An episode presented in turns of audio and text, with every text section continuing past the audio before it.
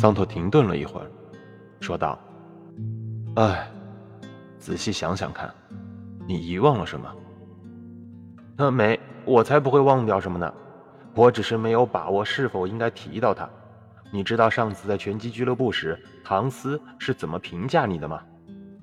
他说，要是小皮特先生愿意参加拳击赛，在一百五十四磅级，眼下不可能有任何拳击选手能击败他。”你知道的，我明白这一点，而且我也知道你是多么热爱拳击。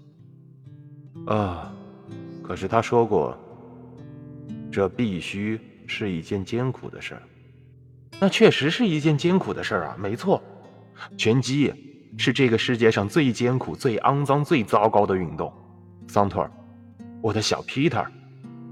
桑托站了起来，摆了一个拳击的架势。山密弗尔·斯莱恩兵，听上去像个拳击大师的花名吗？